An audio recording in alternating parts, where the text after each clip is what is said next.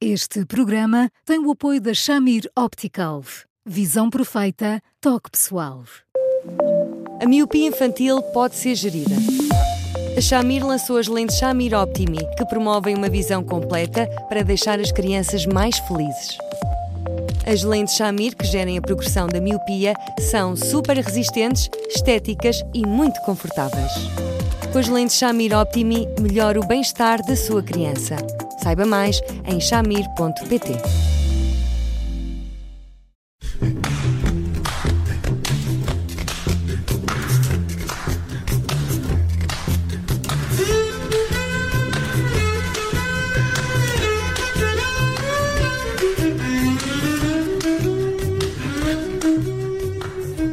Tempo para mais um Porque Sim Não é Resposta com o psicólogo Eduardo Sá e hoje vamos falar de pais, de filhos e de nudez.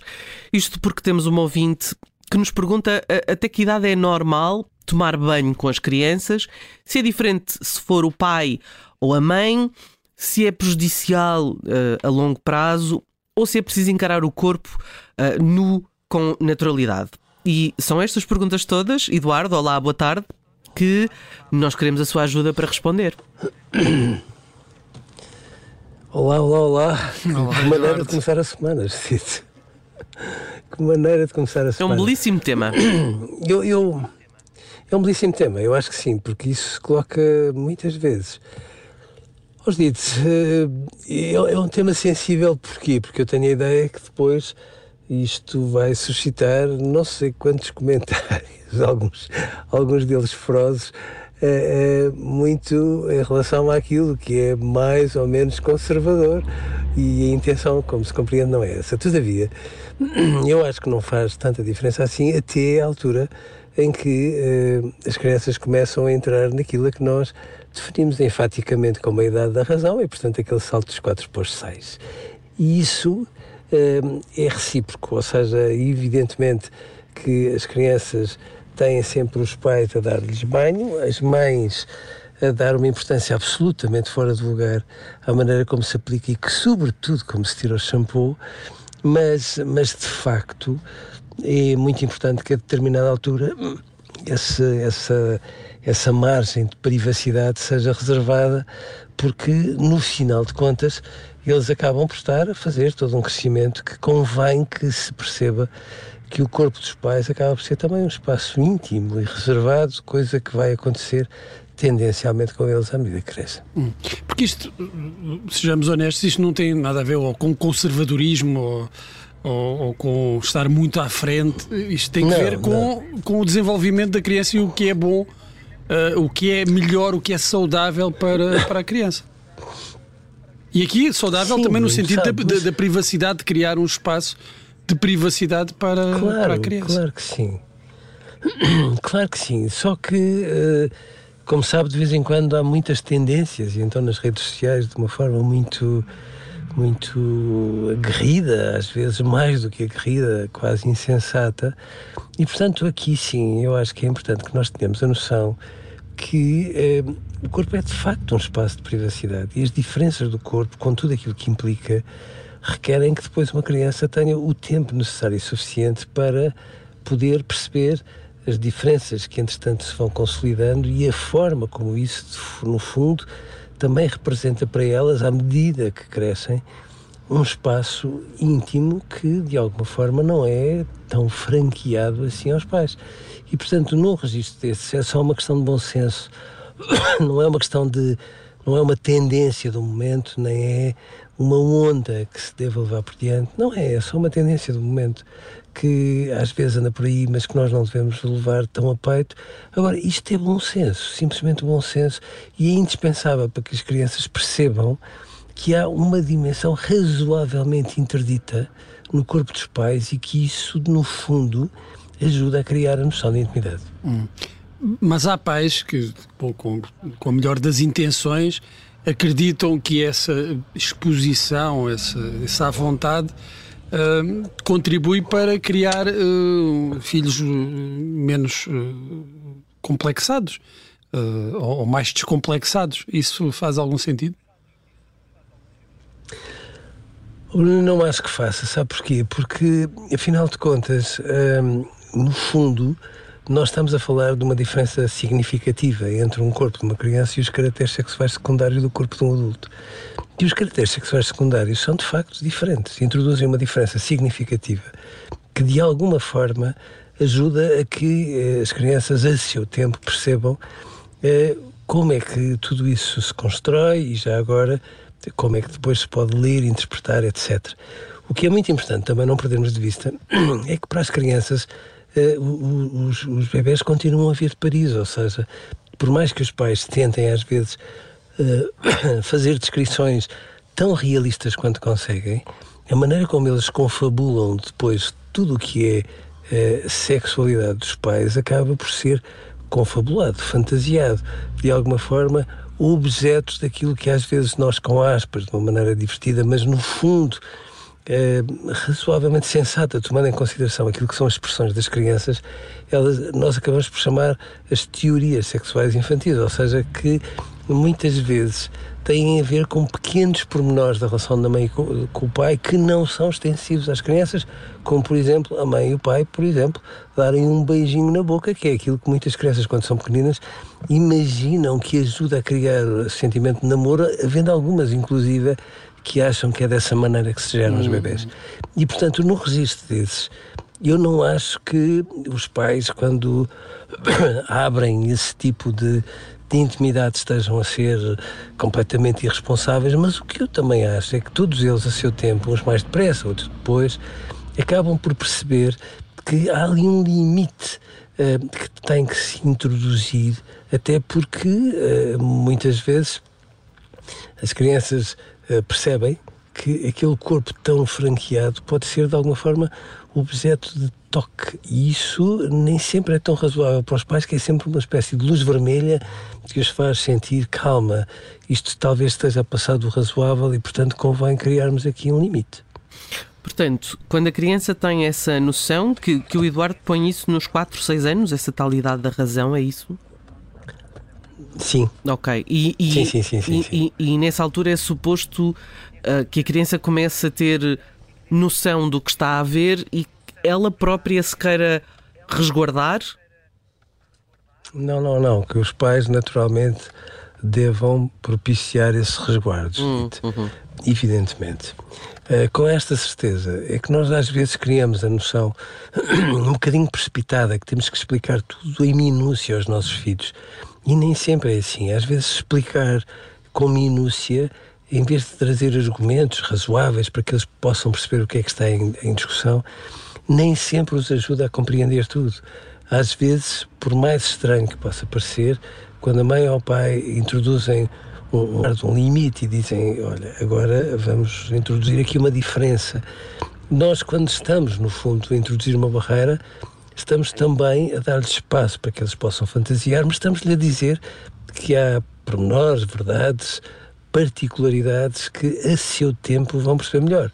E o facto de a seu tempo perceberem melhor não é de facto uma, uma, uma, um atentado aos direitos de uma criança, nem sequer um obstáculo ao seu conhecimento.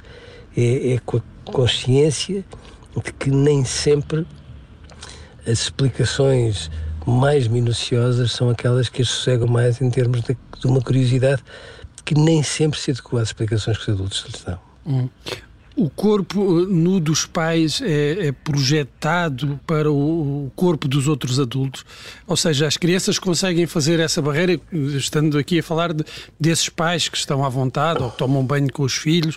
Eh, as crianças fazem eh, essa projeção ou conseguem limitar, perceber que este contexto é diferente de, de, de, um outro contexto com outros adultos. Não fazem literalmente essa projeção, mas não perca de vista um pormenor que eu acho que é um pormenor todavia importante. Ou seja, evidentemente que todos nós já somos crescidinhos, todos nós, percebemos exatamente uh, o, o, corpo uh, de cada um de nós, percebemos tudo aquilo que de alguma forma também uh, orbita em redor do erotismo e da sexualidade e termos acesso ao corpo nu dos nossos pais, mesmo quando somos crescidos, não é uma experiência tão agradável, por mais que nós percebamos que ele existe e existe nas mais diversas manifestações que ele acaba por ter. E, portanto, é bom que nós tenhamos a noção, às vezes, pelas nossas reações de adultos, eh, que nem sempre aquilo que é uma questão que é apresentada com uma naturalidade quase sem obstáculos pode ajudar a compor uma noção de intimidade de uma criança. E, portanto, eh, ela mais tarde eh, vai perceber que esta, esta, esta, esta, esta cortina que às vezes que começam a ter nomeadamente perante o pai ou perante a mãe, acaba por ser, no fundo, a consequência lógica deles terem a noção de que há pedaços da nossa intimidade que são tão nossos que mesmo as pessoas preciosas e indispensáveis na nossa vida não têm um acesso franco, aberto e sem obstáculos em relação a ele. Há uma determinada altura em que, na ginástica ou na natação, os pais passam a ter, uh, ou seja, os balneários deixam de ser, digamos, em conjunto, de forma uh, a tratar das crianças, e elas passam a ter essa autonomia, cada uma, digamos, no seu, uh, no seu balneário. Nós estamos num, num processo uh, hoje em dia talvez uh, diferente, não é? De, de, de, de, conjugação de espaços e não de diferenciação de espaços. Eu acho que isso está-me a falar de uma nova lei que ainda por cima se está a discutir na Assembleia. Sim, é verdade, é verdade. eu acho que no mundo civilizado, com toda a franqueza, eu não vejo obstáculo. Aliás, todos nós já convivemos com isso em muitos restaurantes e em muitas zonas públicas. Não acho que haja obstáculos uh, entre uh, um quarto de banho dos homens e o quarto de banho das mulheres. Não há obstáculos.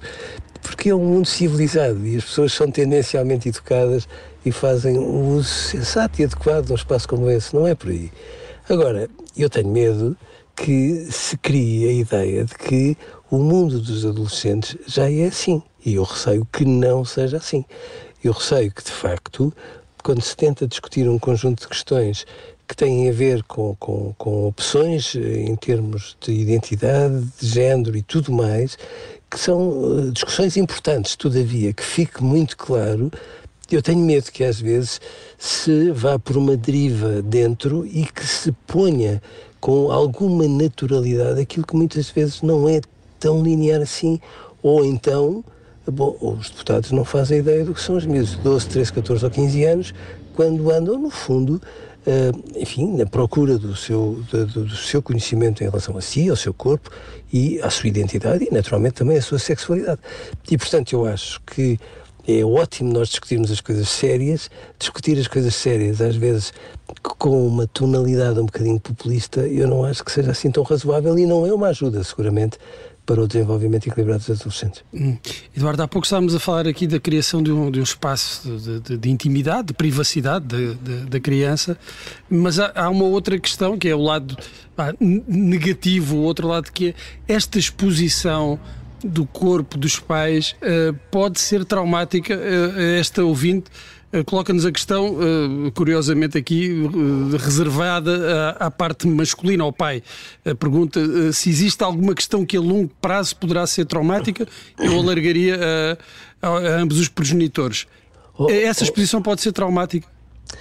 Ou oh, não pode, pode se, o se faz toda a diferença, vamos sublinhar lá amarelo, se de facto essa exposição for uh, objetivamente capaz de gerar imagens que de algum modo uh, quebrem todo um resguardo que obviamente nestas circunstâncias são, é necessário ter. E portanto quando há imagens que são muito fortes que de algum modo ficam guardadas tipo nódoa difícil esta nódoa difícil é que nós chamamos um traumatismo está lá nós tentamos iludir muitas vezes a evocação dessa memória, mas ela de vez em quando impõe-se. E nessas circunstâncias, obviamente, não é uma mais-valia, portanto, é, tem um valor potencialmente de um traumatismo. E, portanto, eh, volto a dizer, nós estamos a falar não só de imagens que as crianças têm quando são pequeninas, mas às vezes quando têm, quando são significativamente mais crescidas. E se isto fosse uma coisa tão banal, tão, tão, tão, tão natural bom, e tão insignificante, afinal, nós próprios, pessoas crescidas, eh, não teríamos o resguardo que temos quando se trata de acedermos à, à nudez dos nossos pais, eh, estando eles, enfim, muito mais à frente da nossa idade e, e percebendo nós a importância que essa nudez tem para eles. Hoje ficamos por aqui. Eduardo, amanhã voltamos com mais um Porque Sim Não é Resposta. Até lá, podem sempre ouvir-nos um, nas plataformas habituais, também no site do Observador e podem sempre continuar a escrever-nos para eduardosá.observador.pt, nomeadamente se tiverem alguma coisa a acrescentar, a criticar ou a concordar com o programa de hoje, que de facto é um tema toda a gente tem opinião sobre ele e é muito sensível. Eduardo, obrigada, um abraço e até amanhã. Um até amanhã, amanhã, Eduardo. Até amanhã, obrigado.